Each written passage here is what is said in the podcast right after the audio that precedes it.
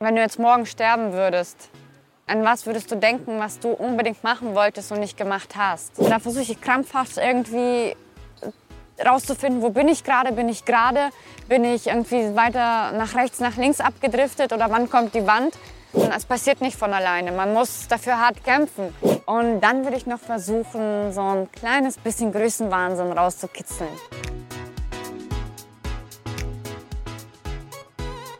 Ich habe in meinen letzten zwei Jahren mehr erlebt als in meinen letzten 20 Jahren.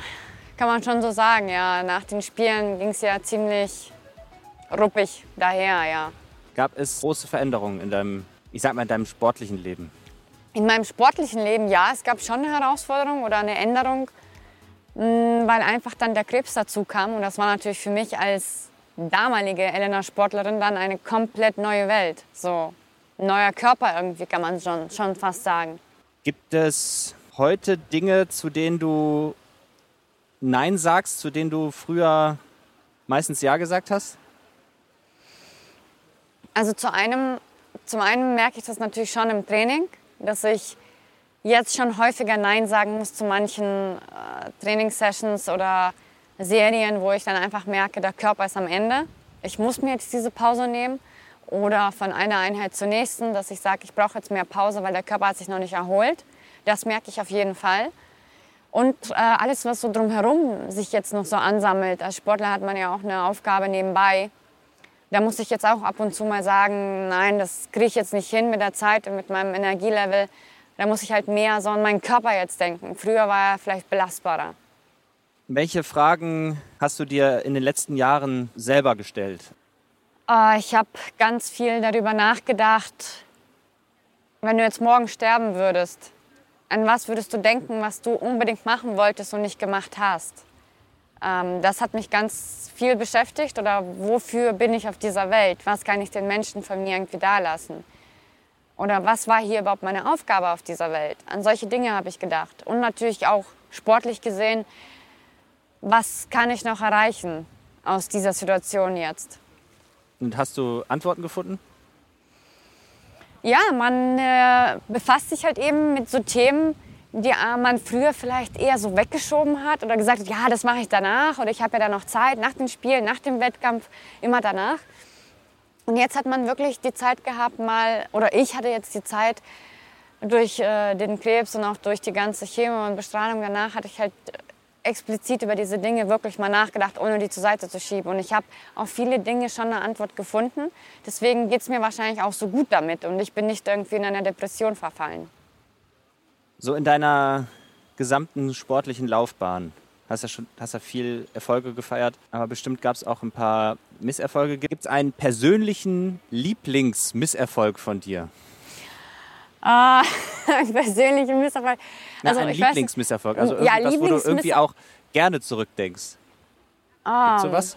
Also ich muss sagen, das, das gehört vielleicht nicht zu meinen Lieblingsmisserfolgen, aber das war definitiv einer der am wichtigsten in meiner Sportkarriere war. Kann ich das sagen? Ja, sag. Ja, das war in Rio bei den Spielen 2016. Da bin ich ja auch als Favoritin eingereist und bin da auch total auf die Schnauze gefallen und bin halt Fünfte geworden. Für mich war das damals schon ein Schlag ins Gesicht, weil das das erste Mal war, dass ich irgendwie nichts gerissen habe. Und da ist auch für mich kurz die Welt so zusammengebrochen. Aber ich muss sagen, im Nachhinein bin ich eigentlich schon froh und dankbar, dass das passiert ist, weil es einfach, ich habe so unfassbar viel daraus gelernt. Und ich profitiere bis heute noch davon, glaube ich. Welches Investment hat sich für dich am allermeisten gelohnt? Also eine Fähigkeit oder ein Stück Ausrüstung oder sowas? Irgendwas, wo du gesagt hast, das, da investiere ich jetzt ich habe ganz viel investiert in meine mentale Stärke.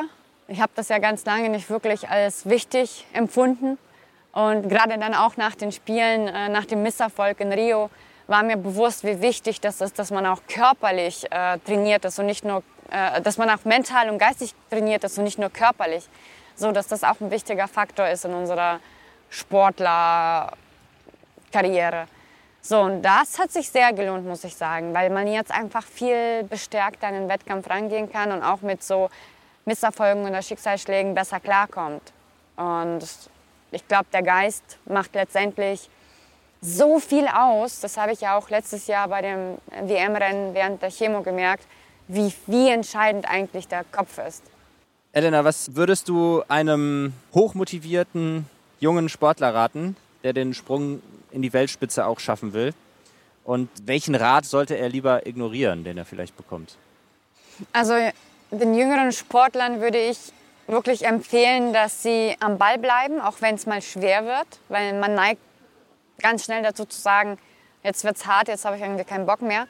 Aber letztendlich, wenn man ein Ziel hat, und ein Ziel sollte man haben, weil ohne Ziele geht es nicht vor, vorwärts, da hast du hast ja überhaupt nicht, wofür du arbeiten sollst.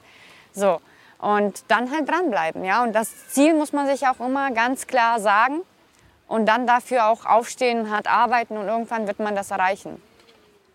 Und worauf sie nicht hören sollten, ja, so irgendwie, wenn irgendjemand sagt, ja, das wird schon, von alleine passieren. Es passiert nicht von alleine. Man muss dafür hart kämpfen. Und da darf man auch nicht so wehleidig sein, sondern da muss man wirklich mit Leid und Seele daran gehen.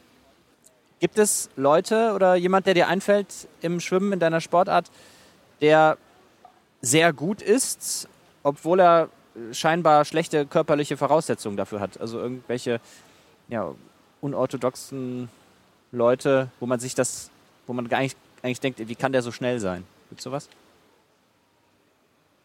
Also im Trainingslager manchmal bekommen wir ja mit, wie zum Beispiel Japaner, die sind ja jetzt nicht unbedingt äh, so für Schwimmerfiguren bekannt. Groß, lange Beine, lange Arme, große Hände. Das ist ja genau eigentlich das Gegenteil. Aber das fasziniert mich dann schon, wie sie das hinkriegen, aufgrund ihrer perfekten Technik, ihrer Muskulatur, ihrer, ihrer Beweglichkeit äh, da so viel rauszuholen. Das ist schon beeindruckend, ja. Kann man sich was abgucken. Was sind so die größten Fehler im Schwimmen? Also gibt es so verbreitete Mythen oder irgendwelche Anfängerfehler oder wo du denkst, ey, die Leute machen das immer noch falsch, obwohl eigentlich. Naja, ich kann ja nicht so viel beobachten, wie es die Menschen machen, aber ich kann mir vorstellen, dass viele Menschen halt eben noch äh, viel zu viel Kraft verlieren, indem sie einfach zu wenig gleiten und zu wenig ja, sagen wir, Körperspannung im Wasser haben und das halt versuchen, über die Muskelkraft irgendwie vorwärts zu kommen. Und das brauchst du im Schwimmen nicht wirklich. Du musst halt nur effizient sein und halt die Strömung gut nutzen. Und das, glaube ich, machen die wenigsten. Womit verschwenden viele Schwimmer Zeit? Mit Essen. Wir essen sehr viel. Wir müssen teilweise fünfmal am Tag essen. Äh, und ja, ich finde, das ist schon wichtig zu essen, klar. Und ich schlafe auch sehr viel. Aber das ist für mich jetzt auch keine Verschwendung, weil ich meine, der Körper braucht das ja irgendwie. Aber wenn man so an die reine Lebenszeit denkt, es nimmt das schon viel Zeit in Anspruch, ja. Wann hast du denn eigentlich das Gefühl, deine Trainingszeit optimal zu nutzen? Also wir Schwimmer fangen um 7 Uhr an mit Training. Es ist schon hart aufzustehen, ganz klar, aber wenn dann die Trainingssession vorbei ist und ich irgendwie um 10, 11 zu Hause bin, wo alle anderen noch auf Arbeit sind, denke ich mir, cool, jetzt habe ich Zeit, um was anderes zu machen. Und die zweite Einheit ist ja erst in fünf Stunden. Das ist schon praktisch. Was machen deine Augen im Wettkampf? Was die machen? Ja. Die sind hinter der Schwimmbrille versteckt und machen gar nichts. Machen gar nichts. nee, was machen die? Also ich versuche krampfhaft mich zu fokussieren auf meine Orientierungspunkte, die ich mir beim Einschwimmen irgendwie versucht habe zu merken. Und ja, da versuche ich krampfhaft irgendwie rauszufinden, wo bin ich gerade, bin ich gerade, bin ich irgendwie weiter nach rechts, nach links abgedriftet oder wann kommt die Wand und versuche eben all diese Dinge irgendwie zu koordinieren und mich aber natürlich dabei auf mein Rennen zu fokussieren. Gibt es irgendein Zitat, nach dem du dein Leben lebst? Ja, im Prinzip schon von Christoffel von Grimmelshausen. Das nutze ich auch manchmal in meinen Vorträgen. Äh, in Kurzfassung, dass gute Dinge im Leben einfach manchmal ihre Zeit brauchen. Und das habe ich ja auch ganz doll in meiner Geschichte erlebt. Ich bin ja auch nicht von heute auf morgen die Person geworden, die ich jetzt bin, sondern es hat einfach lange gedauert. Und es lohnt sich, für Dinge hart zu arbeiten. Elena, stell mal vor, du musst mich zwölf Wochen lang auf einen Schwimmwettkampf vorbereiten sagen wir mal 200 Lagen oder so. Oh Gott. Oder, das ist ja direkt das Schwerste rausgesucht. Ja, okay, dann sagen, dann sagen wir 100 Kraul. Ja. Okay. 100 Kraul. Zwölf Wochen lang Vorbereitung für 100 Kraul. Möglichst schnell werden. Wie sähe da das Training aus? Zwölf Wochen Vorbereitung. Ich glaube, dann würde ich ganz viel Grundlagenausdauer machen. Natürlich ein paar wichtige technische Details.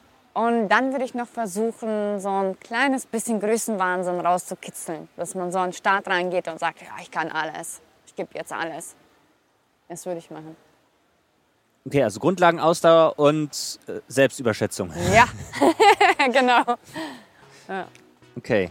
Gibt es noch irgendwas, worüber du sprechen willst? Irgendwas, äh, was du noch erwähnen willst? Irgendwas, damit das Interview sich für dich gelohnt hat? Ich wünsche mir natürlich, dass das sich weiterhin in die positive Richtung entwickelt, dass die Inklusion auch bei uns im Sport weiter voranschreitet. Nicht nur im Sport, auch in der Gesellschaft. Das ähm, ist für mich irgendwie sehr, sehr wichtig, dass man die Gesellschaft irgendwie wieder näher zueinander bringt, dass es wieder mehr ein Miteinander gibt.